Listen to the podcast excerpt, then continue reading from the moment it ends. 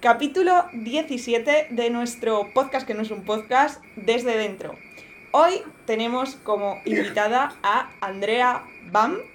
En realidad no sé si es su apellido o qué es esto, que nos lo explique bien cuando entre, pero me hace mucha ilusión tenerla aquí porque la conozco de Twitter, eh, la vamos a desvirtualizar de Twitter en estos momentos, pero la conocí antes de, si os suena su nombre, probablemente sea por el hilo viral del repartidor de Amazon, que era mentira, era verdad, la gente no sabía lo que estaba pasando ahí, pero yo debo decir que leía sus historias antes porque me parecía muy guay lo que, lo que ella hacía en Twitter y un día, sin querer, le di a seguir y iba leyendo lo que iba escribiendo ya por ahí, que mola mucho conocer a, gente así en, en Twitter. Así que vamos a hablar de eso que pasó, vamos a hablar de toda su trayectoria profesional y vamos a hablar del mundo del copywriting con Andrea, que la voy a meter ya de ya, me confirmáis que la veis, la escucháis y todo eso, creo que va a estar todo correcto después de tantos capítulos, pero confirmadme. Hola Andrea. Hola Cian. Yo siempre digo... A ver, yo te escucho, pero siempre digo que me confirmen porque me da siempre un poco de cosa estar hablando aquí. ¿Me confirmen? Ahora, en cuanto pongan se oye, yo ya me doy por satisfecha de que se oye. si no eres tú, ellos me tienen que oír. Sí, sí. Vamos a ser positivas. Están diciendo se oye, se escucha. Pero es que a veces la puedo liar. No soy experta todavía. Pero sí, sí. Va todo bien. Todos dicen que va todo bien, así que Perfecto. podemos comenzar. Quiero comenzar con lo que acabo de decir para presentarte. BAM, ¿por qué? O sea, Andrea BAM, ¿es tu apellido? ¿Qué es? ¿Son las iniciales de algo? Pues, pues es una cosa que sabe muy poca gente, ¿eh? O sea. Sí, si quieres mantener el secreto, puede, lo puedes puede ser, mantener. puede ser primicia. No, es una tontería, es una tontería total. Eh, de hecho, más de una vez me han escrito para preguntármelo. Y no tiene ningún misterio en realidad. Bueno, mm, sí, sí lo tiene porque incluso gente que, no, que, que me conoce no sabe que yo, mi señora madre y mi señor padre me decidieron ponerme un, un segundo nombre ¡Hala! que, que es, es Victoria. Yo me llamo Andrea Victoria. Andrea. es así muy, muy de, de- de la realeza o de la telenovela de las tres, o sea, un poquito de, de ahí. Entonces, eh, eh, pues BAM es el... Lo, lo tomo desde mi segundo nombre, que es Victoria, y mis dos apellidos, que son. Angulo Martín. Entonces, bueno, pues venía a colación, me parecía mejor que Angulo, un poco más bueno, y además tiene rima, ¿sabes? Eso es verdad. Marca Sí, personal. sí, en el colegio, en el colegio fui, muy, fui muy consciente de, la- de mi- apellido, entonces dije, mira, mm, vamos a cambiarlo. Y no sé por qué, empecé a ponerlo de BAM, pero antes de ponerme de freelance, o sea, yo lo típico que tenía redes sociales y, y ya me lo ponía hacía tiempo. Y bueno, y cuando decidí dar el salto un poco a- de copy freelance, dije, bueno, pues ¿por qué no? Vamos a ponerlo así, ¿no? Así Claro. que es- esa es un poco la historia. No tiene, no tiene mucho misterio, como verás. Que muchas veces la gente dice, es BAM como de bang, de, de, de tal. Digo, no, no, no tiene nada que ver. No tiene nada que ver, junta Más, iniciales. más aburrida, lo siento. Tal cual. No, pero claro, yo entré, o sea, yo en Twitter te conocí así, pero dije, igual en LinkedIn tiene otro nombre, en plan con apellidos y tal. Y no, no, no, es tu nombre, tu marca personal es esa. Antiguamente sí lo tenía, tenía mis apellidos y tal. Lo que pasa es que luego, eh, la verdad que yo hago un montón de networking gracias a Twitter Claro. y, y no, no me voy a poner dos nombres distintos porque luego si gente me quiere buscar en LinkedIn de Twitter, al final nadie me va a conocer por mis apellidos. Entonces fue un poco eh, el punto, pero, Total. pero eso lo cambié hace, bueno, pues hace ya tiempo, pero cuando empecé de freelance, o sea, no, no demasiado. Vale, vale. Resuelta la pregunta inicial. Eh, lo primero que te quiero preguntar, rollo resumen parrafito, que a ti se te tiene que dar bien sí o sí. ¿Quién es Andrea? bueno, pero bueno, sí, dale, dale. La pregunta es ¿quién es Andrea? Pues mira, Andrea es una, es una chica, es una mujer eh, que vive en Madrid. Eh, estudié publicidad y relaciones públicas eh, hace ya bastante tiempo. Y, y nada, bueno, mi trayectoria profesional, si te respondo qué es Andrea a nivel profesional, pues ha sido la verdad que un poco... Ha tenido muchos, muchos matices y, y muchos saltos. O sea, yo he hecho de todo, de todo. Y, y bueno, pero hay algo que, que siempre ha estado innato en mí desde que yo era pequeñita y ha sido escribir. O sea, yo era la típica niña que, que desde súper pequeña eh, escribía diarios. O sea, para mí escribir siempre ha sido una manera como de canalizar.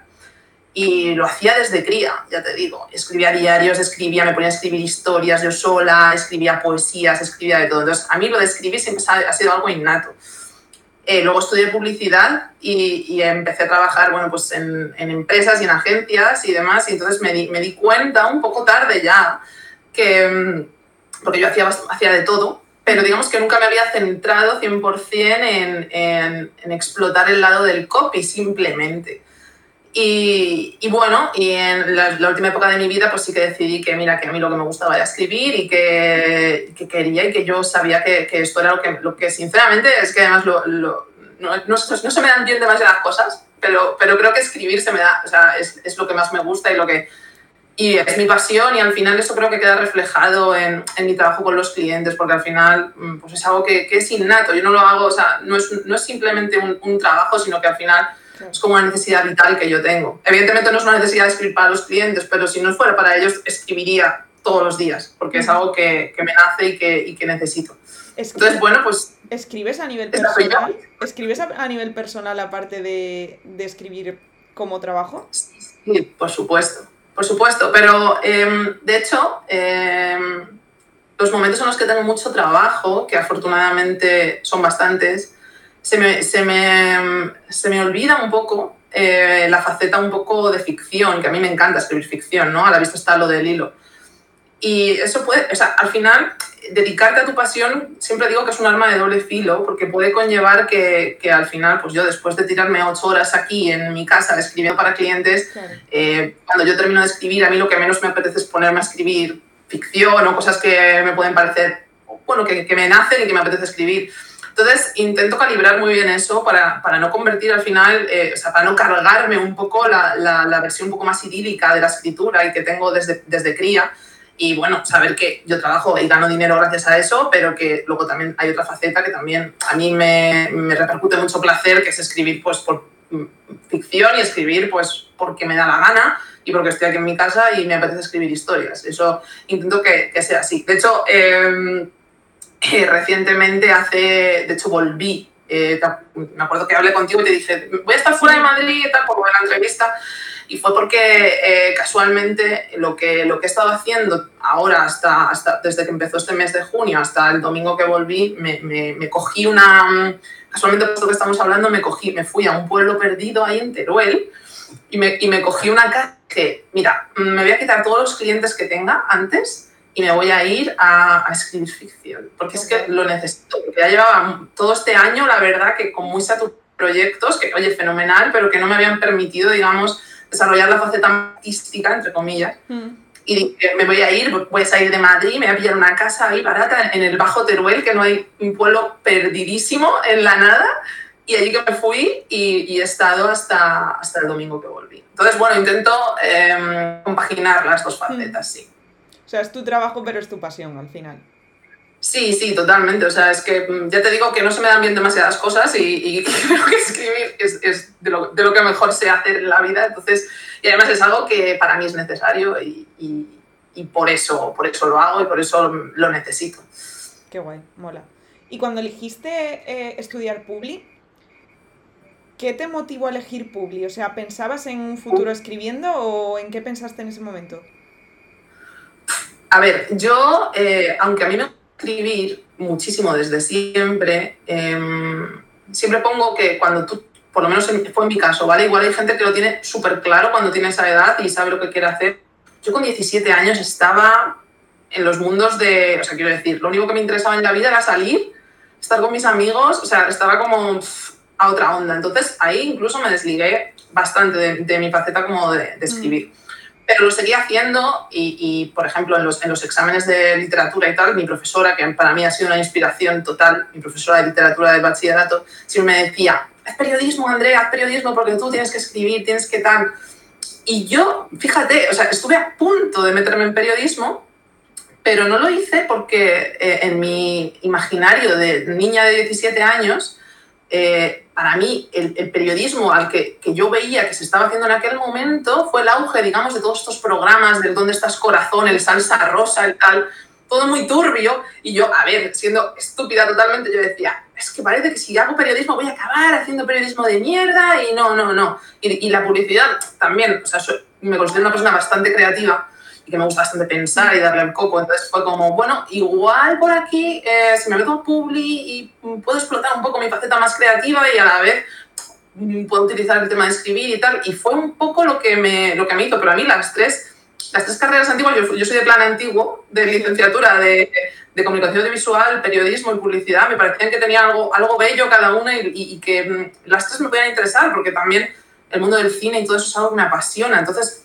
me costó mucho elegir, pero al final elegí, elegí publicidad. Y la verdad que, eh, bueno, gracias a, mi carrera, eh, creo que de las cosas más buenas que tiene publicidad es que es como una carrera muy versátil mm. y que puedes hacer un montón de cosas, o por lo menos esa ha sido mi trayectoria, de, o sea, que implica un montón de, de, puestos de trabajo diferentes, de trabajar en una agencia de medio, en una agencia creativa, en cliente, en en más temas digitales, como yo haciendo copy, incluso temas de más de diseño, tal. Pues, o sea, hay un, hay un conglomerado ahí de puestos de trabajo muy guay, de cosas muy chulas, que a lo mejor, eh, sin tener ni idea, pero en el, sector a lo mejor del periodismo es un poco más sesgado y más, eh, pues eso, que no hay tanta variedad. Y yo la verdad he tocado muchos palos gracias a, a mi carrera y a lo que estudié. Mola mucho. Yo opino igual. Creo que Publi, y bueno, la mía que no existía en el plan antiguo, que yo hice marketing y investigación. De, marketing e investigación de mercados. Que la... Claro, eso en, mi, mi época no, existía. Eh, de hecho, es que no existía, mayor, no existía nada similar. La pusieron en 2010, esa carrera. O sea, la primera promo fue de los que empezaron en 2010. Pero es similar, tiene más cosas de economía, pero yo creo que son las dos que las salidas son más amplias, quitando ADE, que ADE es como la más generalista, pero de las que van más hacia el mundo de la publicidad son las dos que más salidas tienes. Porque igual comunicación audiovisual sí que te segmenta bastante más, periodismo te segmenta bastante más. Pero te diré también que em, tú y yo nos llevamos cinco años, que ya lo hemos hablado, y cuando yo me metí a Publi, em, ahora mismo, o sea, yo entiendo que si llega en una casa X un niño X a su casa y le dice, mamá, papá, voy a hacer marketing, los, los padres le dirán, qué bien, hijo mío, qué carrera tendrá, es una carrera con futuro, qué tal, que no sé qué, ¿no? Bueno, pues yo cuando, sin embargo, yo en mi época, eh, todavía, lo primero es que el tema digital no, no había nada, o sea, yo, yo te digo que no había ni WhatsApp en esa época, o sea, imagínate, estamos hablando de la prehistoria digital, entonces, al final, estudiar publicidad era como algo que parecía un poco Mad Men. O sea, era como, mm, vas a irte a una agencia ahí a... Era como mm, que no estaba tan... Mm, tan democratizado, digamos. O sea, y de hecho yo cuando estudié publicidad, mis padres, que luego, bueno, me han, me han, apoyado siempre, por supuesto, en todo lo que he hecho, pero me acuerdo de comentarios de, hija, ¿por qué no haces ADE? Que ADE es una carrera más yo qué sé, qué tal. Y era como, mira, yo no me meto a me pego un tiro, ¿sabes? O sea, no, eso no va a pasar. Pero parecía que publicidad era como una carrera de bohemios en ese momento, ahora ya no lo es. Era una academia un poco creativa, un poco. y, luego, pues, con toda la evolución que ha habido del mundo digital, pues eso ha cambiado por completo. Pero en mi época era un poco así, ¿eh? Yo, o por lo menos yo. No, no, no. Y en mi época todavía también, ¿eh? O sea, el momento de decir voy a hacer marketing era como pudiendo hacer ADE ¿qué haces metiéndote en esa cosa? Y ahora yo creo que ya no. Yo creo que Pero creo que ya no. Es, que han pasado 10 años desde que tú empezaste, claro. O sea, imagínate, y 15 desde que empecé yo. Es que es tela de tiempo. Y yo creo que ahora está mucho mejor visto ese tipo de profesiones que antes. Antes era como, si no hay salidas, ¿eso qué es? ¿Eso qué? Es que era como sin salidas. Claro, la pregunta, ¿qué es el marketing? O sea, la gente no tenía tan en la cabeza esto es marketing, esto es marketing, esto que nos hacen es marketing. La gente no iba por ahí diciendo eso. Totalmente. Y antes era como, además, eh, incluso había como em, un rechazo generalizado, yo lo recuerdo, a las carreras de letras. Sí. O sea, en mi época. O sea, era como, tú tal, tienes que hacer una ingeniería, si no, parecía que si no, eras como como más tonta que los demás o más o que lo que estabas haciendo era como mira vas a ser vas a ser pobre sabes o no, no, no vas a tener futuro era como un poco un poco así y luego ya afortunadamente eso ha cambiado y de hecho hay un montón de carreras o ciencias puras incluso que ahora mismo por ejemplo lo está petando estadística matemáticas y cosas de esas eso en mi época era como qué haces o sea ¿qué quieres? Mm, ¿Vivir bajo un puente? Total, total, total. Menos mal que eso ha cambiado, nos, nos deja en mejor lugar. afortunadamente, No, elegimos, no elegimos mal en su momento. No elegimos mal, podríamos haber elegido peor. Exacto, exacto. Eh, vale, aunque vamos a hablar bastante de copy y de todo lo que ha pasado en Twitter contigo, eh, quiero como antes hacer un repaso de, de las experiencias anteriores que has tenido, porque no has empezado, no acabaste la carrera y dijiste yo copy, copy todo el rato. Has estado en startup, eh, llevando el marketing de una startup, has hecho más cosas, has estado en agencia incluso. ¿Alguna cosa en particular que creas destacable mm, de esas experiencias previas? Mira, yo empecé cuando salí de la carrera, yo salí en, plena crisis económica y eh, encontrar trabajo era como que te tocara la lotería, básicamente. Entonces tampoco estaba el tema para elegir. Era como, encima has estudiado publicidad y encima sales en crisis. Era como, wow, todo negrísimo. Y tuve la suerte, bueno, la suerte, tuve, no sé cómo llamarlo, la, casualidad de la vida es que eh, hice una entrevista en una empresa bastante grande, una multinacional, y me cogieron pero me cogieron para ser comercial. O sea, no tenía... Bueno, a ver, estaba relacionado con... Si lo queremos, si lo queremos asimilar a algo, bueno, sí, publicidad comercial, bueno, pero en realidad mi trabajo era eh, pues, un gestor comercial. O sea, yo imagínate, acababa de terminar la carrera, tenía 21 mm, años y, me, dieron un coche de empresa y me dijeron, te voy a, conocer, a, a visitar clientes y no solo a visitarlos, a hacerlos yo ahí fue mi primer contacto de, temas de pues hacer clientes a puerta fría, por ejemplo, empecé ahí.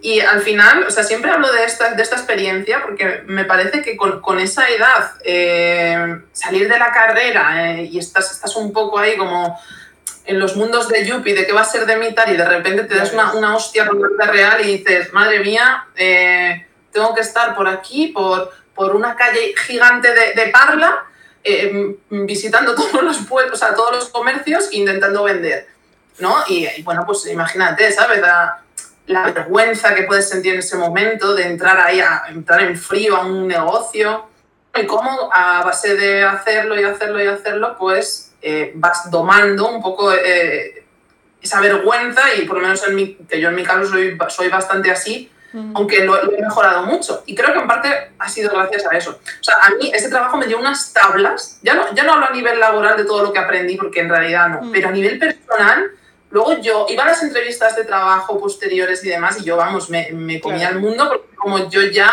estoy curtida aquí. O sea, estuve dos años y, y, vamos, para mí, o sea, fue enriquecedor en ese sentido, ¿eh? Hubo muchas cosas que no me gustaron, pero bueno, en ese sentido estuvo bien. Y luego estuve trabajando también dos años en una agencia de medios. Y ahí, bueno, pues fue un poco mi, mi primer em, contacto con el mundo un poco más de agencia, de publicidad. Pero bueno, lo mío eran medios y yo me dedicaba pues, a comprar GRPs de televisión y cuando ahí todavía eh, el tema digital ya estaba despegando, pero no, o sea, hacíamos mucha tele y llevaba pues anunciantes bastante grandes y demás pero, pero yo ahí nunca me, nunca me contrataron. O sea, yo ahí fui becaria. O sea, yo vine de trabajar, porque en el, en el trabajo este que te comentaba que, que, estuve de comercial, ganaba mucho dinero. O sea, era un trabajo que para, para mi edad y para las circunstancias eh, de vida, de crisis, yo ganaba mucho dinero. Y me fui. Y de hecho ese, trabajo yo lo dejé porque dije, yo siempre he sido muy conformista y, dije, vamos a ver, yo he estudiado una carrera, ¿qué coño estoy haciendo aquí eh, vendiendo por la calle? O sea, esto no puede ser. Entonces, me surgió la oportunidad de irme, a, agencia y dije, guau, pues lo dejo. Tú imagínate, pasas de tener un sueldo digno, de tener un puesto de empresa, a meterte de becaria en una agencia. Pues ahí estuve. O sea, que fue como pegar un bajón que, vamos, y ahí estuve unos dos años trabajando y bueno, la verdad que guay porque te metes un poco en el, en el cómo es este, el mundo de la... Por eso te digo que he tocado muchos palos. Luego después de eso estuve trabajando en una agencia de comunicación, también haciendo acciones de cine, que eso fue bastante, bastante guay. Em, luego eh, he estado trabajando también en, departamentos de, de, de marketing. Estuve trabajando en una cervecera haciendo Em, pues todo el tema del trade y tal, o sea, muy, muy interesante y muy divertido. Yo que soy muy fan de la cerveza, para mí era, era la leche, o sea, era una cerveza artesana muy, bastante conocidilla y tal, era, era muy guay. Lo que pasa es que era un trabajo muy estresante porque era una empresa que estaba creciendo, éramos, éramos pocos y había mucho trabajo. Y luego ya, en la última etapa de, dedicarme 100% al copy, em, estuve trabajando en una startup tecnológica y ahí sí que estuve llevando todo el tema de todo el departamento de marketing y ahí aprendí muchísimo porque también éramos poquitos y fue una manera un poco de, venga, es que vas a hacer de todo, o sea, es que te ha tocado.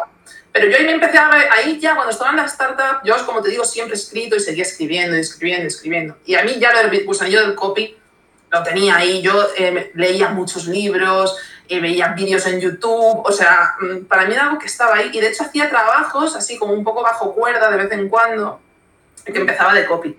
Pero, pero ya en la startup ya sí que me di cuenta de, y además es que mis compañeros fueron los que me, me insistieron un poco de, tía, eh, métete en esto 100% porque esto es, esto es lo tuyo. O sea, que al final de todo lo que tal es que tienes que tirar por ahí.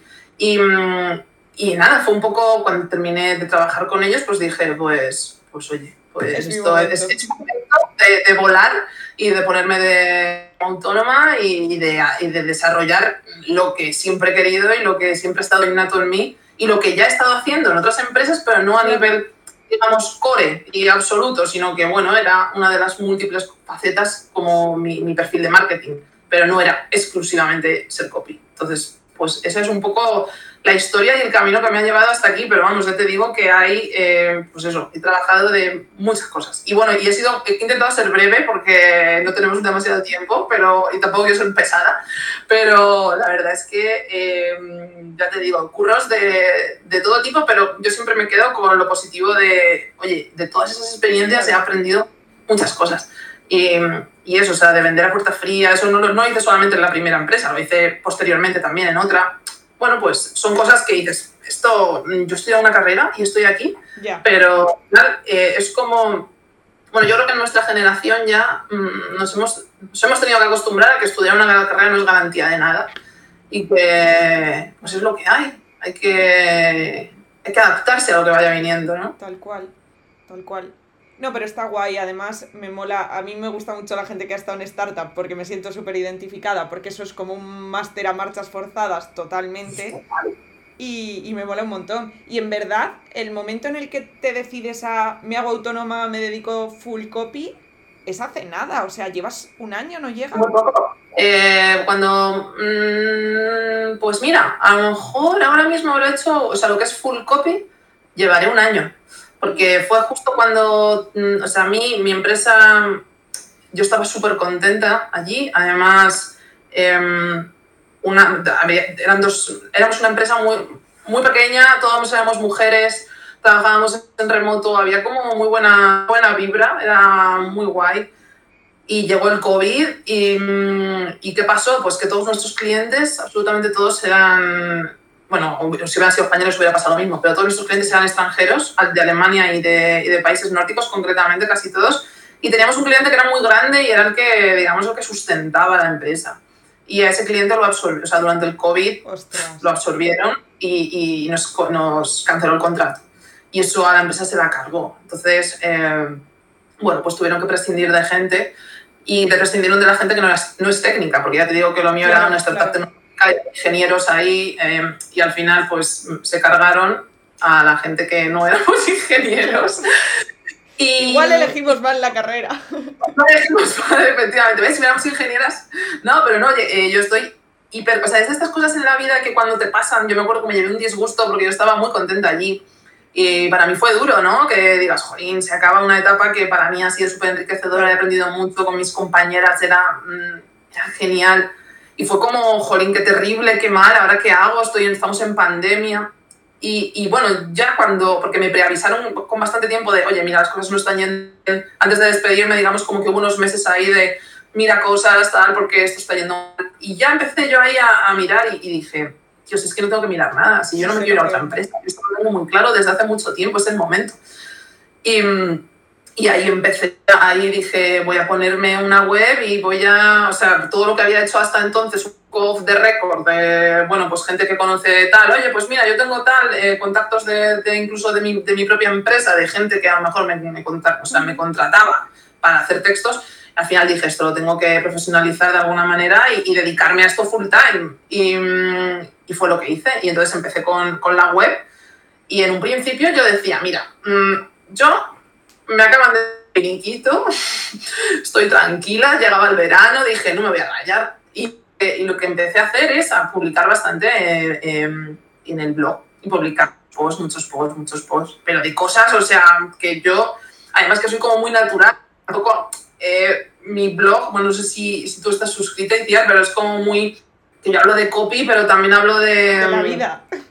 La vida, o sea, es que exactamente, pero porque yo soy así, no me sale mm, ser, o sea, que está fenomenal la gente que dice, oye, te voy a dar los tips para que hagas unos textos, que eso, esos, mm, esos blogs yo los consumo porque son necesarios, pero yo, o sea, no podría escribir nunca así.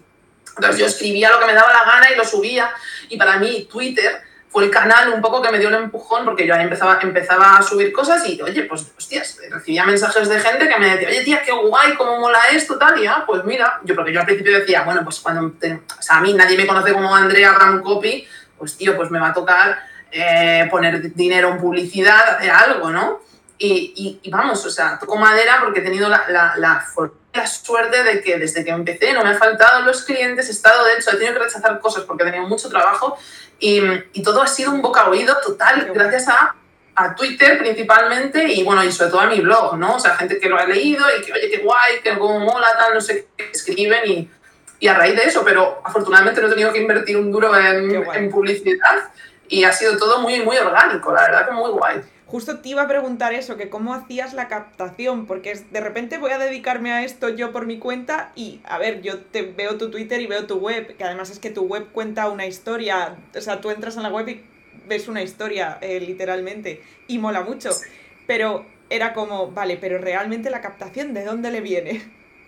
Pues la captación es, ya te digo, o sea, es que lo más, lo más orgánico que te puedas imaginar. Es que yo no, no he tenido que, que, invertir nada, así que hubo algo que, que, lo cambió todo para mí cuando yo, yo empezaba, o sea, igual que el hilo, el famoso hilo, a mí me ha traído muchísimas cosas buenas eh, de clientes, de proyectos, ya un poco que se sale eh, de, del tema del copy, proyectos audiovisuales, estoy metida también. Pero antes, de, antes de, del hilo, eh, yo mmm, empecé a conocer bastante gente porque yo estuve como dos meses súper encerrada en casa eh, investigando y haciendo. El tema del, del, storytelling es algo que me ha, me ha gustado siempre. Mm. Y dije, hostia, voy a hacer, porque en castellano tampoco, o no me daba la sensación de que hubiera algo tampoco muy, como una guía gratuita que estuviera como muy, muy formada de, de, de storytelling. Y dije, voy a, voy, a, voy a intentar crear yo la guía de storytelling que sea la, la hostia, la, la, mejor guía en castellano que tal. Y para eso eh, voy, a, voy a contar con gente de, de, todos los sectores que me aporte un poco su visión desde, desde, pues desde su formación de lo que supone el, el storytelling en, sus trabajos y en sus... Entonces, bueno, pues hablé con, pues, con psicólogos, con neurólogos, con gente del, del, mundo del copy, por supuesto, con, no sé, con, con marketers, eh, con, no recuerdo exactamente, pero, o sea, con... Eh, localicé como ocho personas que me gustaban bastante, que trabajaban y que dije, oye, mira, estoy haciendo esto, me gustaría hacerte una pregunta, conocer tu opinión y que me dieras un poco tu visión mm. eh, de lo que es el storytelling para ti y demás. Entonces, eh, fue al final un, un, blog muy grande, muy grande, un post gigante, pero con info súper contrastada de un montón de expertos y demás, que me ocurre mucho. Y cuando lancé eso, eh, hostias, yo no me esperaba que, que, que, tuviera la acogida que tuvo. Tuvo muy buena acogida, en, en, sobre todo yo lo lancé en Twitter, que ahí es donde más la gente me conoce, y la gente, joder, qué guay. Y a raíz de eso me empezó a venir mucha gente. O sea, es que eso yo fue... Creo que te conocí ahí. Claro, probablemente. Sí, sí, sí. O sea, antes ya tenía clientes, pero, pero había, venían a, a más en, por cuenta gota. Claro. La verdad es que no me podía quejar, pero, pero a raíz de, de, de lanzar el, el, el, post de Storytelling, la mega guía, eh, eso fue un poco, supuso un cambio. En, yo empecé a ver ahí y digo, hostias, esto va, esto, esto está funcionando, ¿no? Y luego, eh, por supuesto, ya lo que pasó con, con, que luego hablaremos si quieres, lo del hilo, que eso, eso sí que yo te lo juro, te lo juro por, por lo que más quieras, que, que, vamos, yo en ningún momento vale. pretendí ni tuve la intención de que eso se viralizara, pero bueno, se viralizó. Y de hecho, eh, en un primer momento yo hasta lo pasé un poco mal con, con que se viralizara, pero luego, oye, me ha traído muchas cosas buenas. Entonces, bueno, han sido al final... Eh, cosas así. Luego también eh, Dean Romero me dio la, la, oportunidad de, a raíz de la guía que hice de storytelling, él lanzaba un, un curso de, de, copywriting para SEOs y demás y me dijo, oye, ¿qué te, qué te parecería hacer una, una, masterclass? Tal? Yo flipando, digo, pues, oye, yo, yo, encantada. Entonces eso también, clientes que me han venido a, a través de, de la, del curso de Dean Romero, o sea que al final creo que eh, como en todo en la vida también es de, de, gente buena y de gente correcta, eso vale más que, que posicionar en Google, ¿sabes? O sea, tener contactos y rodearte de gente, pues como estamos haciendo ahora nosotras, ¿no? Que al final es como, oye, pues mira, ya nos conocemos y eso es súper enriquecedor a todos los niveles y además, jolín, que te reporta luego, pues que, que, te conozcan y que puedan acudir a ti, ¿no? En el caso de necesitar un copy. Total, total. Me estás contestando muchas preguntas que tengo, por cierto. O sea, es como, ya me la vas, ya es como, check, lo ha dicho, check, lo ha dicho. Porque la gente, lo que, o sea, antes de la entrevista, lo que más me pedían que te preguntase es, ¿era intencionado el hilo? O sea, ¿ibas a saco a decir con esto me hago viral? ¿O era rollo, bueno, cuento una historia porque hay que decir que tú subes más hilos? O sea, había historias anteriores y hay historias posteriores. Claro, claro, o sea, cero, cero, cero, o sea, lo dejo muy claro, cero intencionado. O sea, eh, ni de coña. Yo, mira, publico, o sea, es la historia es como muy cómica porque yo publico el viernes a la hora de comer y, y bueno, o sea, empezó a ver ahí, me, a la una así lo publico, estoy comiendo y el móvil pam pam sonando y digo, hostias, digo, qué guay. Yo a todo esto, en, en, en aquel momento a lo mejor yo tenía 300 seguidores en, en Twitter, es que, o sea, que era una Bitdundi. Es que o sea, yo, le, yo, le, di like al hilo cuando tenía 3 o 4 likes y le retuiteé. ¿En serio? Pensé, de los sí, primeros. Es que yo me acuerdo de leer el hilo y decir, qué guay, y, lo, y le di difusión, pero era como, será típico hilo que a ver si se hace viral, ¿sabes? Y luego cuando vi todo dije, no me lo puedo creer. Dije, pero si esta chica la sigo yo en Twitter. Y luego no me escribiste, algo me suena que dijiste, eh, porque me escribiste en ese momento y luego me escribiste en plan, eh, o no sé si fuiste tú o fue otra chica, en plan, no me lo puedo creer porque le dije, me dijo, te vas a hacer viral, tal, de coña. Y dije, sí, sí, jaja. Y luego me volvió a escribir en plan, hostias, pues mira. No sé ¿sabes? si fui yo, pero yo me acuerdo que hacerlo lo hice y pensé, es que claro, yo luego lo vi viral por todas, o sea, en plan, que te volvía a salir porque alguien le había dado retweet y yo pensaba, tío, que yo a esta chica la sigo, ¿sabes? Que esta chica tenía muy pocos seguidores. Sí, sí, sí, sí. Fue muy loco, ya te digo, o sea, y cero intencionado. Lo que pasa es que, como te he dicho, como llevamos hablando toda la entrevista, a mí escribir me gusta, me gusta escribir cosas raras, bueno, raras, no sé llamarlo raras, pero como sí. historias como un poco particulares, originales, y con un tono a lo mejor que no se suele utilizar en ficción. Y, y me lo paso bien haciéndolo, o sea, es que no, no hay otra. Y bueno, eh, yo no soy muy mm, o sea, no suelo ser muy activa en redes, en Instagram soy muy poco activa, pero Twitter es pues una red que me, que me gusta bastante, que va más de mi rollo y tal, y dije, bueno, pues, qué guay me ha quedado esto, lo voy a publicar. Y, y total, no, sí, dime. Te iba a preguntar, pero ¿la idea ya la tenías de antes o te surgió de forma espontánea? La, la idea, yo tengo una carpeta por ahí por, por Drive que es como de, de cosas mmm, que tengo yo, yo que voy escribiendo y hay veces que rescato, ¿no? De cosas que digo, ah, qué guay y tal, escribo y lo dejo. Y esa mañana me acuerdo que tenía una entrega además o algo, no sé qué tenía, tenía bastante curro, pero estaba típico que esa es otra de las cosas que, bueno, por lo menos a mí me pasa, eh, pues que a lo mejor hay momentos de vacío, de, oye, es que no, me tengo que escribir y no puedo y no me sale nada y demás. Cuando pasa eso, pues yo me pongo a hacer otras cosas y me puse a investigar estas cosas que tenía en, Drive. Y lo empecé a leer y dije, ¡hala, qué guay, qué guay! Esto me acordaba de que lo había escrito, pero la historia no estaba terminada. Y, y, dije, hostia, ¿cómo acabo esto? Y estuve un rato intentando pensar, ¿cómo acabo esto? ¿Cómo acabo esto? Tal, porque solo me, me, me venían ideas, pero eran como muy macabras del de, de final. Y dije, tío, esto no tiene que acabar macabro, tiene que acabar, bueno, con un punch así, pero interesante. Y al final lo, lo hice así. Fue, fue un poco... fue un poco, o sea, no fue ni premeditado ni, ni siquiera, vamos, o sea, ya te digo, fue revisando una carpeta y, y lo vi y dije, ah, pues mira, eh, lo voy a subir y ya está. Y luego, bueno, pues empezó a eso, bum, bum, bum, bum, bum, bum, bum. Al principio era como poco a poco y solo gente del sector, como tú, que a mí al principio, qué guay, porque hay gente que yo admiro del sector, le está gustando y para mí es, jolín, qué chulo, ¿no? Mm. Gente felicitándome, oye, qué, qué historia más, más guay me has tenido hasta el final, que es como yo lo pretendo siempre, joder, me has tenido hasta el final. Tal.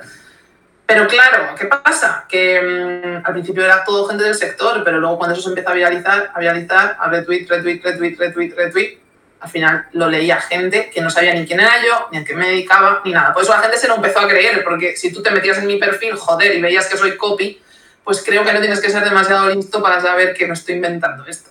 pero claro, la gente ni siquiera sepa, o sea, me hizo un poco ser consciente del poder de las fake news y que la gente no, no contrasta absolutamente nada que les llega. O sea, ellos no leen y dicen, pues esto será verdad.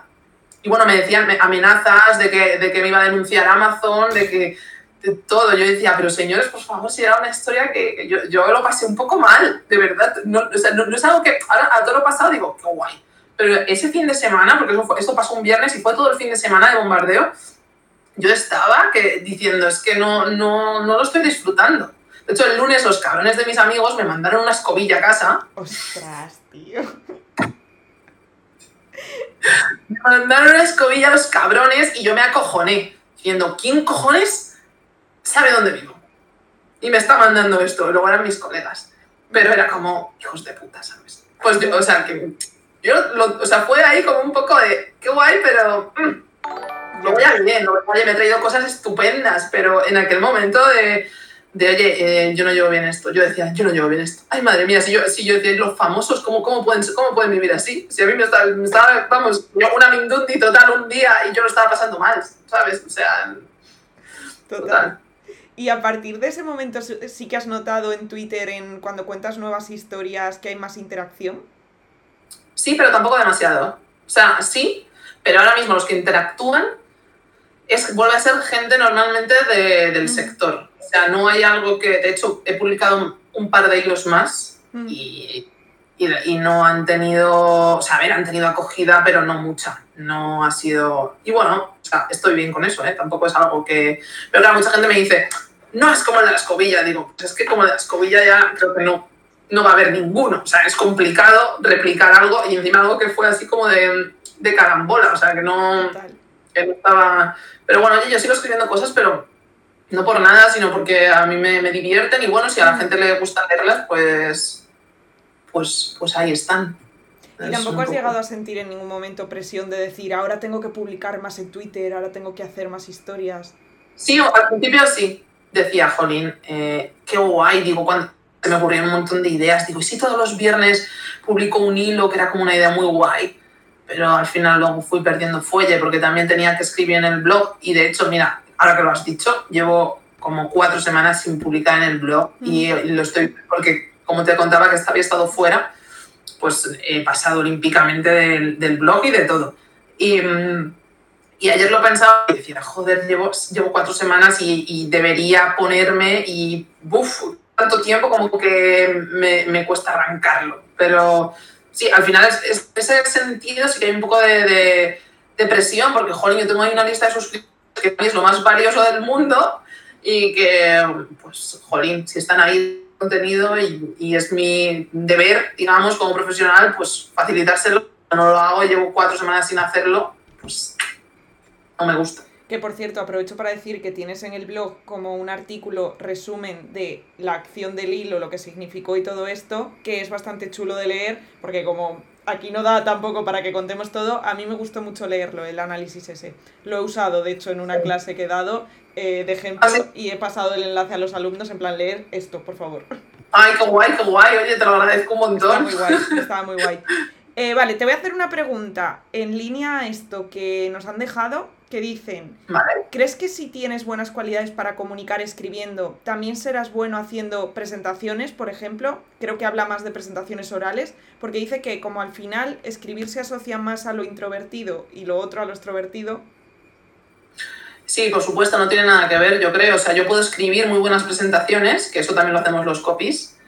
Eh, pero ah, cuando tú presentas hay una cualidad que es ser buen orador y eso mm, se, puede trabajar, por supuesto. Hay gente que lo, lo, tiene más intrínseco y gente que menos, pero creo que eh, ser un buen copy no te convierte en un buen orador por antonomasia, es que ni de, ni de coña. Entonces, son cosas que se tienen que trabajar un poco en, en paralelo, pero sí ser copy te ayuda a hacer presentaciones que tengan gancho, que mm, que tengan a la gente un poco pendiente de lo que estás diciendo y no típicas eh, presentaciones que pueden ser más tediosas, más, más me duermo aquí, no, pues eso. Al final yo creo que es súper importante cuando haces una presentación que la gente esté atenta. Y para que la gente esté atenta lo que estás diciendo tiene que tener pues algo de sentido para que ellos te quieran leer, les tienes que estar dando algo que ellos quieren, ¿no? Y, y creo que eso es lo que hace el copy, pero, por supuesto, por muy buen copy que seas, si tú luego cuando hablas en público te vienes abajo, pues, que por ejemplo es algo que me podría pasar a mí. O sea,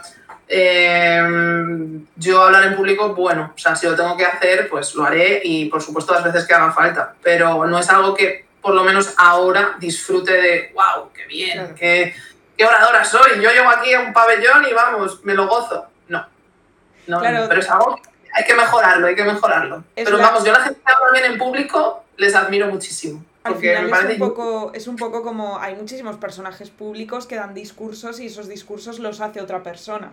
Y ellos son buenos oradores, pero no son buenos escritores.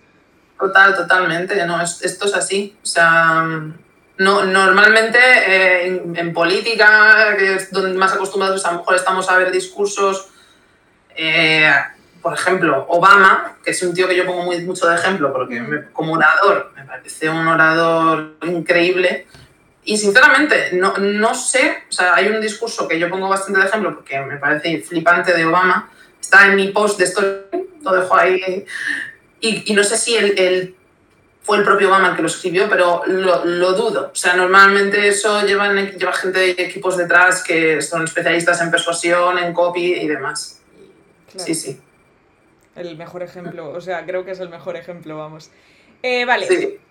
Si tuvieses que dar un consejo a alguien que cree, como tú en un inicio, que le podía gustar el mundo del copy, pero todavía no tiene esa experiencia, ¿qué consejo le darías de cara a empezar? Pues de cara a... mm, Sobre todo, o sea, para mí es fundamental, o por lo menos ha sido en mi trayectoria, eh, leer muchísimo y, escribir muchísimo. Y mm, yo empezaría, o sea, si ahora mismo me preguntaras a alguien que quiere empezar y no, no tiene nada, ¿y qué hago? ¿Cómo, ¿Cómo empiezo? Yo empezaría con un blog, como hice yo, y empezaría a escribir y metería contenido ahí de valor, bueno, de valor, o que a ti te parezca de valor. Y, mm, y luego a la hora incluso de, bus- de buscar clientes, eh, o sea, tampoco, hay, hay una parte también muy importante que es tampoco hay que tener la web, yo siempre digo eso, que muchas veces hay mucha parálisis por análisis al principio, ¿no? De, ay, como mi web es fea, mi web, o sea, yo cuando empecé tenía una web horrorosa, o sea, era una web que había hecho yo, que yo, no, vamos, o sea, sé WordPress, lo- bueno, pues sí, puedo hacerte una web, pero va a ser una web, pues no muy bonita.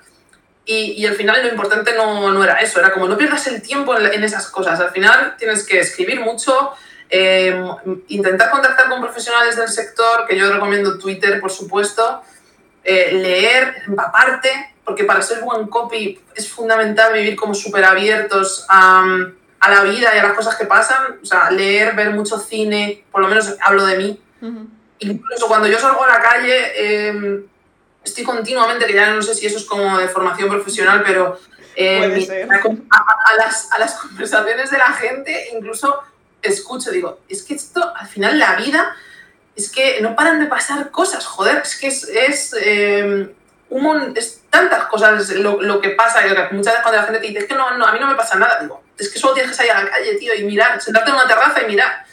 Pues eso, o sea, como estar muy abierto, escribir un blog, eh, y oye, y si necesitas clientes al principio, pues les entras a puerta fría, les mandas un, un email y, y si está bien trabajado ese email, probablemente funcione. O sea, que, que no, que no se paralicen en voy a tener una web muy chula. Creo que es lo menos importante, por ejemplo. Me Oye, voy a entender porque si me estás viendo bien ya, porque se está haciendo de noche, pero claro, si me pongo así, Se te ve bien mejor. igual. Se te ve- O sea, primero ha habido una- como una llamarada en tu cara, pero ahora se te vuelve a ver bien. Se te vuelve a ver Bueno, hemos empezado de día, pero ya esto veo que... Y mira que hoy es el, el día más, más largo del año. Tal cual. Día más largo, noche más corta.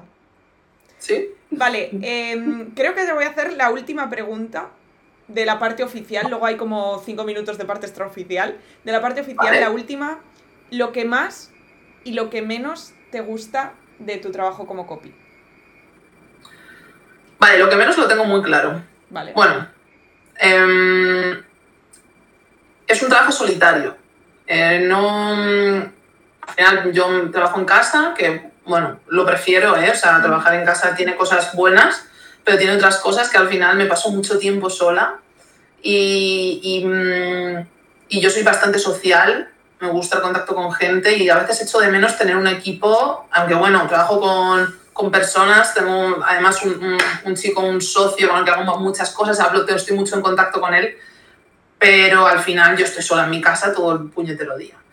Y luego, eh, manejar la frustración cuando no salen las cosas eh, lo llevo muy mal. Porque claro, muchas veces tú, eh, cuando das un presupuesto para un proyecto, tú estimas, ¿no? Tú dices, bueno, pues voy a hacer esto, a mí esto estimo que me va a llevar 15 horas, 20 horas, y en base a eso, pues presupuestas. Pero claro, o sea, el trabajo es que es algo, es trabajo de, o por lo menos para mí me parece tan complicado de presupuestar, porque a lo mejor hay proyectos que he estimado eh, muy, con muy pocas horas y luego de repente pues tengo una mala semana a nivel personal, por ejemplo, o lo que sea, y tengo la cabeza en otro sitio y al final estoy trabajando pero no estoy ahí. Entonces, cuando es un trabajo en cierto modo muy creativo, tiene esto.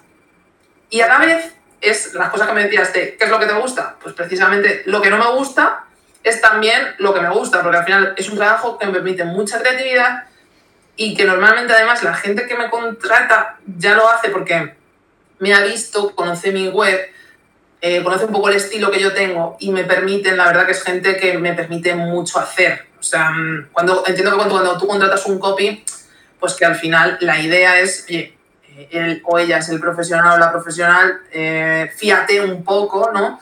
Y, y, si te ha gustado su estilo, pues déjate llevar. Y mis clientes, eh, la verdad que he tenido mucha suerte con toda la gente, con todos los proyectos con los que he trabajado, es gente que me ha respetado muchísimo el trabajo y que todo lo que he dicho, vamos con esto, porque es que yo creo que esto va a ser, la gente me ha dicho, aunque sean ideas locas, porque yo mm, ya te digo que se me puede ir un poco, la gente tira para adelante y eso, joder, pues es súper gratificante para mí y, algo muy, muy creativo. Entonces, bueno, y, lo que, y, por supuesto, pues lo que, lo que hemos hablado todo el tiempo, que al final para mí escribir pues forma parte de mi modo de vida, entonces eh, aplicarlo en el trabajo y, y utilizarlo para, para poder pagar las facturas, pues es increíble.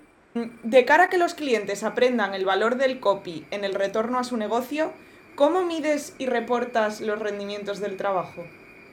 Hostia, menuda pregunta, ¿eh? De consultor. Te voy, a decir, te voy a decir quién te la ha hecho, porque es la persona que dijo que tenías que venir al podcast, que es Jorge de Marketing Parada. Sí. Qué cabrón, Jorge, tío.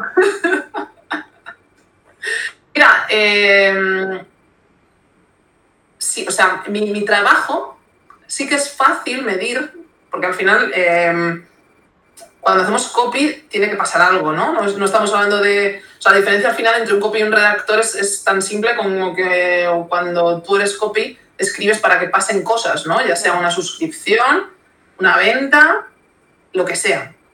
Eh, pero claro, yo cuando entrego mis textos, no sé lo que va a pasar después. O sea, yo los entrego, ellos los, los a sus, a sus sitios web, que yo eso no lo hago, solo al final lo hacen ellos o sus diseñadores o lo que sea. Y, y claro, es un tiempo prudencial. Y, y, y, medirlo en ese sentido sí es fácil, en plan, ¿estamos vendiendo? ¿No estamos vendiendo? ¿Cómo está yendo esto? ¿no? Entonces, es algo que yo eh, se lo dejo a los clientes, eh, lo de medir. Uh -huh. Y que, por suerte, la verdad que eh, casi todos los proyectos en los que he trabajado siempre, porque yo suelo escribir al tiempo de, oye, ¿cómo te está yendo? Tal, es algo que me interesa, ya, o sea, a nivel profesional de, de joder, de lo que he hecho, eh, de verdad espero que, que, haya, que esté habiendo un retorno de la inversión. Yo confío en que el retorno de la inversión va a haber, pero no solamente eh, me, me, conformo con el retorno de la inversión, me gustaría que, joder, de todos los clientes con los que yo trabaje, que, que, que sientan ese, ese cambio ¿no? cuantitativo en, en, en sus ingresos. Y, y, la verdad que la gente eh, me, o sea, me, hablan, me dicen que va todo bien, que tal, que oye, que muy bien, que muy contento, tal, pero no, no es algo que yo eh, mida, porque no, te, no, tengo esa posibilidad, digamos. O sea, yo entrego mis textos como vírgenes. Por supuesto, hago todas las revisiones que sean pertinentes, que eso es algo que me piden mucho, bueno, mucho. Normalmente siempre hay algún cambio, oye, mira, esto no, esto con mi tono, tal, no sé qué, cosas que se cambian. Pero al final los textos, yo una vez que termino mi trabajo, son del cliente y, y, luego ya te digo, sí que es, no, es común, o por lo menos yo trato de mantener un contacto para ver, oye, qué tal va. Y también porque me interesa, jolín, por si claro. en el futuro esa gente necesita algo, pues estar ahí. Y, bueno, o sea, hay veces que es más fácil medir, otras veces que es menos, pero en líneas generales eh, creo que el ROI siempre, siempre, siempre se produce y siempre, siempre va bien. Mola. A ver, nada, espero haberte contestado, Jorge. Ha dejado otra... Ha dejado otra pregunta de fumado, ¿eh? O sea, acaba de decir que si el copy se acerca más a seguir un método o si es más fumarte algo ilegal y esperar a que salga el flow. Yo estoy con la segunda. Odio los métodos. Eh, los hay, ¿eh? Y son súper útiles, cuando, sobre todo cuando estás empezando. O sea, fumar, o sea, no hablo de fumar. ya, es que lo has dicho y... Pero entiendo que para mí, o sea, esta gente que es como, ¿quieres ser copy?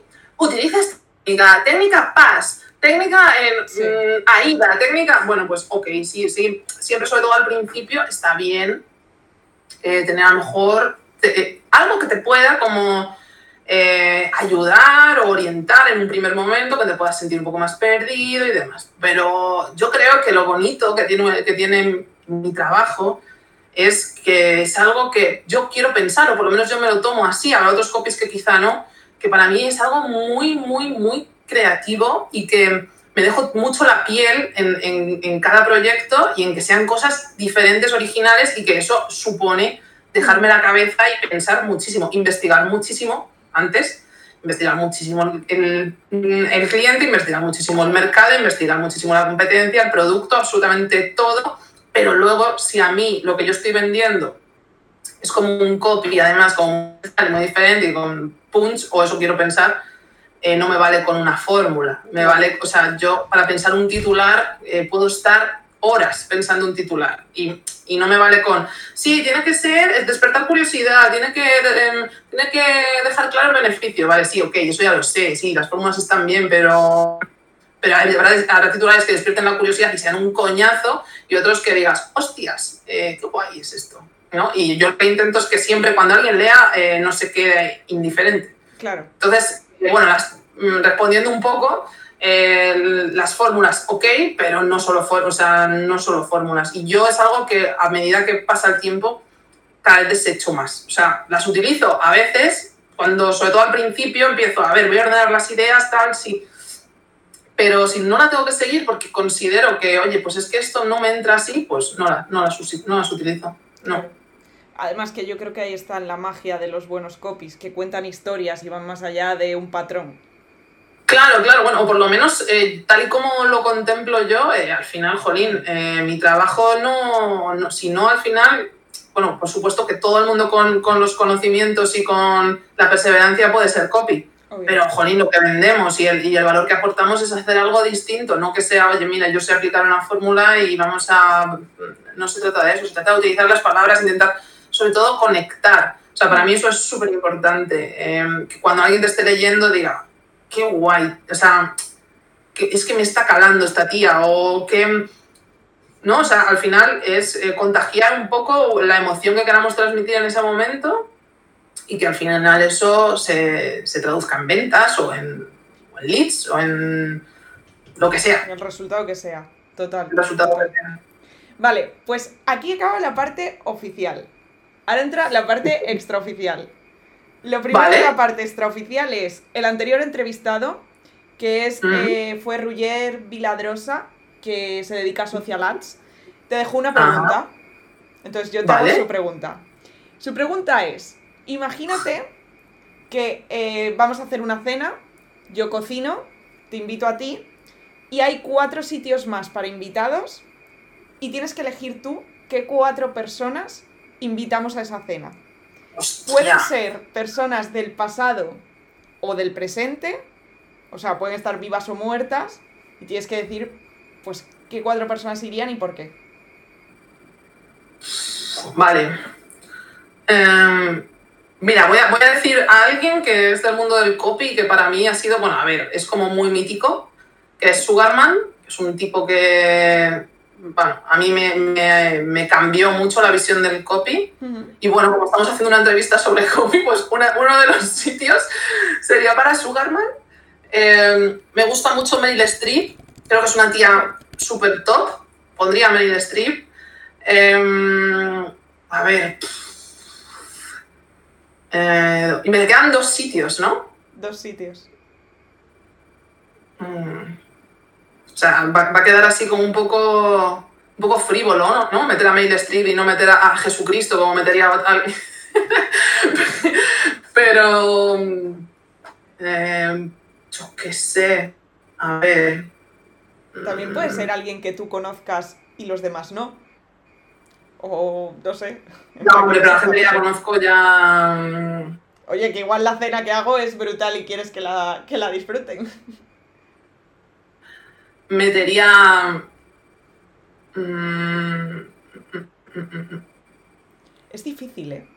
Hostia, qué difícil, tía. Es Es difícil. muy difícil. Mm, Amy Winehouse, a lo mejor, Ojo. que me mola bastante y creo que es una tía que podría dar juego, ¿eh? Sugarman, Amy Winehouse, Meryl Streep y. mm,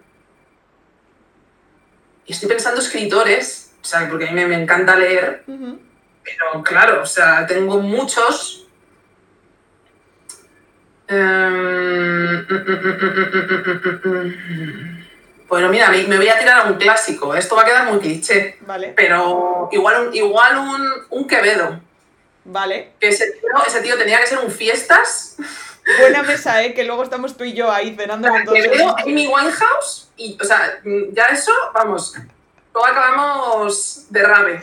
Total. Para la noche de San Juan, perfecto. En vez de cena al- alrededor de la hoguera.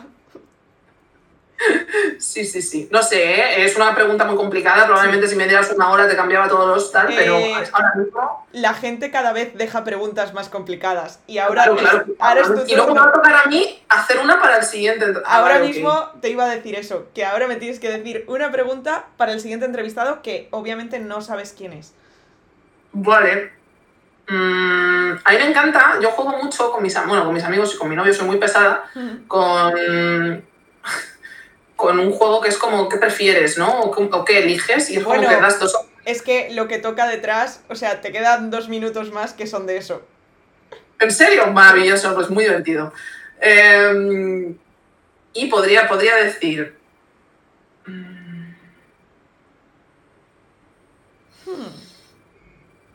Me encanta cuando la gente piensa. Es que claro, nos quedamos aquí. Y es que se me olvida que estamos en directo, perdone. Eh, Nada, te digo como input que la gente, o sea, bueno, es Jorge, está diciendo que Amy te lleva eh, a la cena lo que te hace falta para que te salga un buen copy. está todo. Está todo, Jorge. Eh, creo que sería. Joder, tío. ¿Qué prefieres? ¿Vale?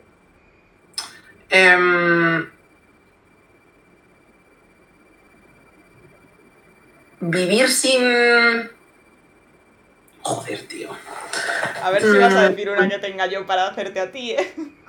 Iba a decir vivir sin un piernas o algo así, pero, pero igual no, no es lo mejor, no es lo más idóneo. Eh, pero es que en estas preguntas se, se, se conoce mucho a la gente. ¿eh? Claro. Ha habido cosas súper chulas, ¿eh? Es que voy a decir una cosa, es que, es que esto si lo hago, mis amigas me, me, me, me- vamos, me ponen en el, en el top de su vida. Porque hay una pregunta, y es que esto es muy gracioso, te lo voy a contar. Vale. Hay una pregunta que mis amigas y yo eh, hacíamos, porque ahora ya somos gente más mayor y no salimos tanto, pero cuando salíamos por ahí de fiesta y conocíamos a alguien, le hacíamos una pregunta súper escatológica, ¿vale? Bueno, súper, bastante escatológica, que era, como- era, ¿qué te comerías antes? Un... La opción uno era cucaracha, cucaracha viva, ¿Vale? es decir, que tú la metes a la boca y, y crunchy, o bocata de caca. ¿De verdad me vas a hacer preguntarle eso a Lo siento, o sea, es que es, lo- es que es lo que se me ha ocurrido. No sé cómo de seria sea la persona que venga detrás de mí. Y además teníamos una teoría muy interesante que decía que las parejas, o sea, es decir, si tú eliges bocata, tu novio o tu novia tendría que elegir cucaracha. Y que que no estáis destinados a estar juntos. O sea, si tu pareja no elige lo contrario, no estás destinado a estar juntos. Claro, sí, sí, es una gilipollez Vale, absurda vale. total. Digamos, es que ves, no pueden, no pueden tal porque los han elegido cucaracha y eso es que no. mm, Vale. Tienen que ser como que se van. Ostras, eh, yo creo que Es pregunta bastante... más horrible, perdóname, pero es que no se me ha ocurrido. Es bastante horrible y de primeras me sale pensar que yo me comería la cucaracha, pero luego lo pienso y digo, luego lo pienso y digo, no estoy muy segura, pero es que no me veo comiendo caca, o sea, que- Es que creo que puedo ser la peor entrevistada que has tenido todavía. La peor pregunta. a ver, la pregunta va a ser Perdonadme, pero es que eh, estoy aquí en plan que no se me ocurre nada, pues se me ha ocurrido eso. en el momento en el que se la haga, yo, la que va a sufrir soy yo eh, viendo la entrevista y diciéndole, te voy a hacer una pregunta que ha dejado alguien para ti y es esta. Pero no pasa nada, no pasa nada, yo se la haré porque esto es así. Voy a ver el próximo directo, vamos. Eh, vale. Em, vale, pues ya la parte final, que entiendo que te gusta, porque te gustan los que preferirías, nosotros lo llamamos ataque a las neuronas. Te voy a hacer cinco Vale. preguntas que básicamente son de, de qué preferirías. Y si te gusta jugar a esto, probablemente las hayas contestado ya alguna vez. Así A ver, que, a ver. primera, Igual no, ¿eh? ¿qué preferirías? ¿Ser inmortal o tener siete vidas? Tener siete vidas. ¿Vale? Ser inmortal en muchos tres. Sí. Y siete vidas puedes vivir siete historias completamente diferentes. Sí, es que inmortal es como, uff, agobia un poco. En plan, esto no se acaba nunca, nunca, nunca, nunca, nunca. Ya. No, creo que siete vidas. Como un gato. Vale. Por eso pongo el 7, ¿eh? Por lo del gato. ¿Qué te gustaría? Eh, ¿Qué preferirías? ¿Perder todo tu dinero o perder todas tus fotos? Hostia, el dinero. No tengo tanto. Vale. Me quedo con las fotos, vamos. Sí, sí. O sea, todas las fotos de- que tengo de mi, de mi vida. De tu vida. O sea, no tendrías ni una foto de cuando fuiste bebé ni nada. El dinero. Vale. Pero supongo que es porque no tengo muchísimo. A lo mejor si tuviera muchísimo, pero pensaba un poco más. Vale, siguiente. ¿Qué preferirías? ¿Vivir en un mundo sin internet o vivir en un mundo sin libros? Hombre, a ver, es pregunta un poco trampa porque eh, podemos leer libros por Bueno, internet.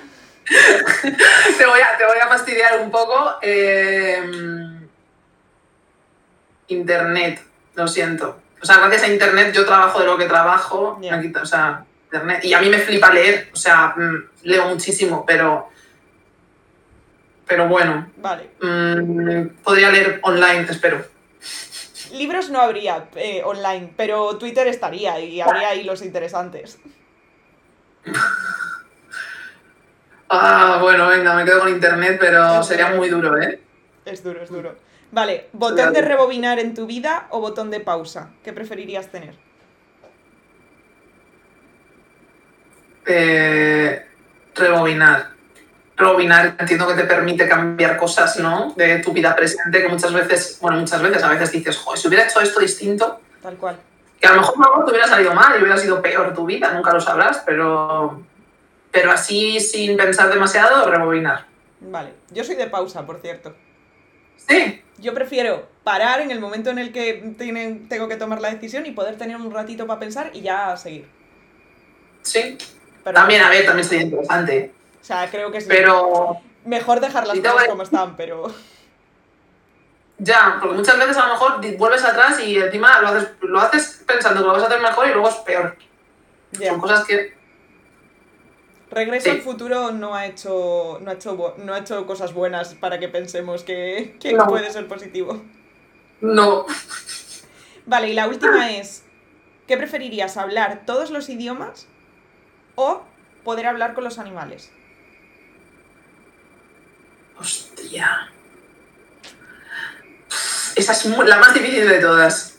Porque me encantan los animales, pero, pero hablar todos los idiomas del mundo te daría una posibilidad de acercarte a. Creo que esa. Vale. Vale, Y mira que me encantaría ¿eh? hablar con, con mi perra. ya ves. eh. Que me dijera, hombre. De hecho, tengo un hilo que habla de eso. Ah, tienes un hilo que habla de eso. Sí, habla de que me llevé a mi perra por ahí y pasaron cosas y bueno, no lo voy a contar, pero habla un poco de eso. Lo podemos buscar en su Twitter. Que por cierto, no lo he comentado, pero tenéis ahí el arroba para que la sigáis en Twitter. y luego os paso por Discord el link de eh, el artículo que os he dicho del blog más la web. Yo estoy ahí en todo, en plan. ahora bien, muy bien. encima de tu cabeza, porque lo he corregido, sale tu nombre. Yo me estoy sintiendo súper mal por la pregunta que te, que te he hecho hacer no, al no, próximo no. invitado, ¿eh? La voy a O sea, hacer, la voy a hacer y Luego cuando acabe esto voy a decir, ay Dios mío, qué liado, qué liado. se va a quedar para el recuerdo. Vale, lo Madre último mía. es, si solo pudieses tener una app en el móvil, ¿cuál tendrías? Una app, eh, WhatsApp, supongo. Vale, si Yo- solo ver, pudieses... ¿El qué? No, eh, sigue, sigue, sigue. No, sé, te No, porque supongo que al final bueno, es lo más, no más, pero es lo que más uso. Mm, Mm, Y Vale. Eh, Sí, si diría. solo pudieses comer una comida el resto de tu vida, comida italiana, pizza o pasta. O sea, a ver, me, me encanta el cocido madrileño, vale. pero eh, creo que comer cocido todos los días, pues igual no. Y creo que la pasta todos los días, vivía en Italia además un tiempo y lo hacía y estaba ok, ¿eh? Vale. Así que incluso diría más pasta. Pasta. Vale. Y si pudieses hacer ahora mismo una pregunta sobre una cosa del futuro, o sea, te pudiesen decir una cosa del futuro, tu futuro o el de la humanidad, ¿qué preguntarías? Ostras. Si me ha costado la otra, esta ya. A ver. Mi futuro o el de la humanidad. Eh, hombre, creo que preguntaría más por el de la humanidad que por el mío. Vale. No sé. Porque me englobo ahí también. ¿Y sabrías qué Eh, preguntar? No sé, me gustaría. O sea, del futuro, pero, o sea, no, no hay límite. No Podemos hablar de miles de años. Puede ser de, de miles de millones de años. O puede ser de pasado mañana, de la Eurocopa, que creo que la anterior persona preguntó si España ganaba la Eurocopa. ¿En serio? O en plan, eh, ¿cuál es el euromillón de los números del euromillón? Ojalá. Eso no estaría mal, ¿eh? Creo que podría, incluso tirando de cliché, hacer eso. En plan, dime los números del euromillón y luego con ese dinero hacer muchas cositas buenas, ¿eh? Por la ¿eh? humanidad y todo eso. O si no, a lo mejor sería, eh, pues no sé, saber si, si dentro de 100, 500 años a lo mejor en qué, en qué situación estamos a nivel de cambio climático y cómo está el tema. Con esta, ver, es pre- como- con esta pregunta has compensado la pregunta que le has dejado al siguiente entrevistado. Con esta respuesta. Hacemos, a tope con la Pachamama y la Madre Tierra, ¿eh? Vamos, o sea... hacemos balance entre las dos cosas y, y entonces ya pues Estoy muy avergonzada con, con- esa pero bueno, lo siento. Se va a quedar así para siempre, o sea, se va a quedar en el recuerdo. La última Pero tú tienes que, cuando se la hagas a- al, al siguiente invitado, tienes que contar la teoría de las parejas, porque Sí, eso es sí, lo sí, bonito sí. de esa pregunta. Lo voy a contar. Además tiene pareja y si está por ahí en ese momento, porque, o sea, sé quién es la persona entrevistada, yo, si está por ahí Estupendo. en ese momento, eh, que se acerque un segundo y nos Que se conteste. acerquen y se lo preguntas. Y si es así, que se casen. O sea, si cada uno dice una cosa, que se casen. Vale, brutal, brutal. Me parece eh, perfecto final para la temporada, ¿sabes? La última pregunta que le voy a hacer al último entrevistado de la temporada va a ser esa, o sea, es brutal. Yo, vamos, todo lo hago para que pegues el pelotazo. Total. Yo creo que viral, me puedo hacer viral, ¿eh? Voy a hacer captura a eso y ya está. Ay, madre mía. Sí, Pues, sí, sí. Lo ahora- tecnológico vende, ya te lo digo. Eso es verdad, eso es verdad. Sí, sí, sí. Vale, dicho esto, además eh, tu hilo iba por ahí, o sea, Pero que, joder, que no hablo yo siempre de eso, lo que pasa es que ha, ha dado la casualidad. Por favor, señores. ha sido subconsciente. Temas. Registro. Dicen está a tiempo de cambiar la pregunta. No, no, aquí mando yo y no, No. está a tiempo. Canta la mesa presa, ¿no? Total. Pues nada, eh, ahora sí, ya es como el final final. eh, esta parte del final es un poco loca. Pero nada, mil gracias de verdad, porque yo creo que has aportado mucho valor. Es un punto de vista que todavía no habíamos tenido. Así que yo te agradezco un montón eh, esta horita de tu tiempo y estará disponible después, ya te lo, te lo pasaré. Por favor, nada, agradecerte a ti porque me lo he pasado fenomenal, ha sido súper ameno, se me ha pasado volando, la verdad. Y oye, que ha sido un, un auténtico placer charlar contigo y contarte todo. Y nada, oye, si, si mi experiencia le puede ayudar a otras personas que se interesan por el copy o que, bueno, que ven en este mundo una posible salida laboral, pues oye, yo siempre digo que me escriban, ¿eh? que está mi Twitter por ahí, todo lo que necesite yo tampoco es que tal, pero bueno, siempre mm, hablar con alguien que se dedica a esto puede ayudar y, y, si alguien de verdad se lo plantea y necesita pues, algún consejo, yo desde mi punto de vista, que no sé si será lo mejor, pero siempre responderé. Así que agradecerte a ti y ser un altavoz para todas estas, estas cosas y gracias. Nada, un placer y, y nada, no sé qué vas a hacer por San Juan, pero feliz noche de San Juan. Feliz noche de San Juan, pues no sé, pero aquí en Madrid ya te digo que somos un poco rancios para eso. No tenemos playa y no. Aquí no hay, no hay hogueras ni nada. Ya ves. Pero. Pues pero nada, bueno. también muchas gracias de parte de toda esta gente que lo está escuchando en directo y de los que lo escucharán después. Muchísimas gracias a todos y tía, y, y nada, un placer. Nada, a ti. Buenas noches. Gracias, chao, chao, buenas Chao. noches.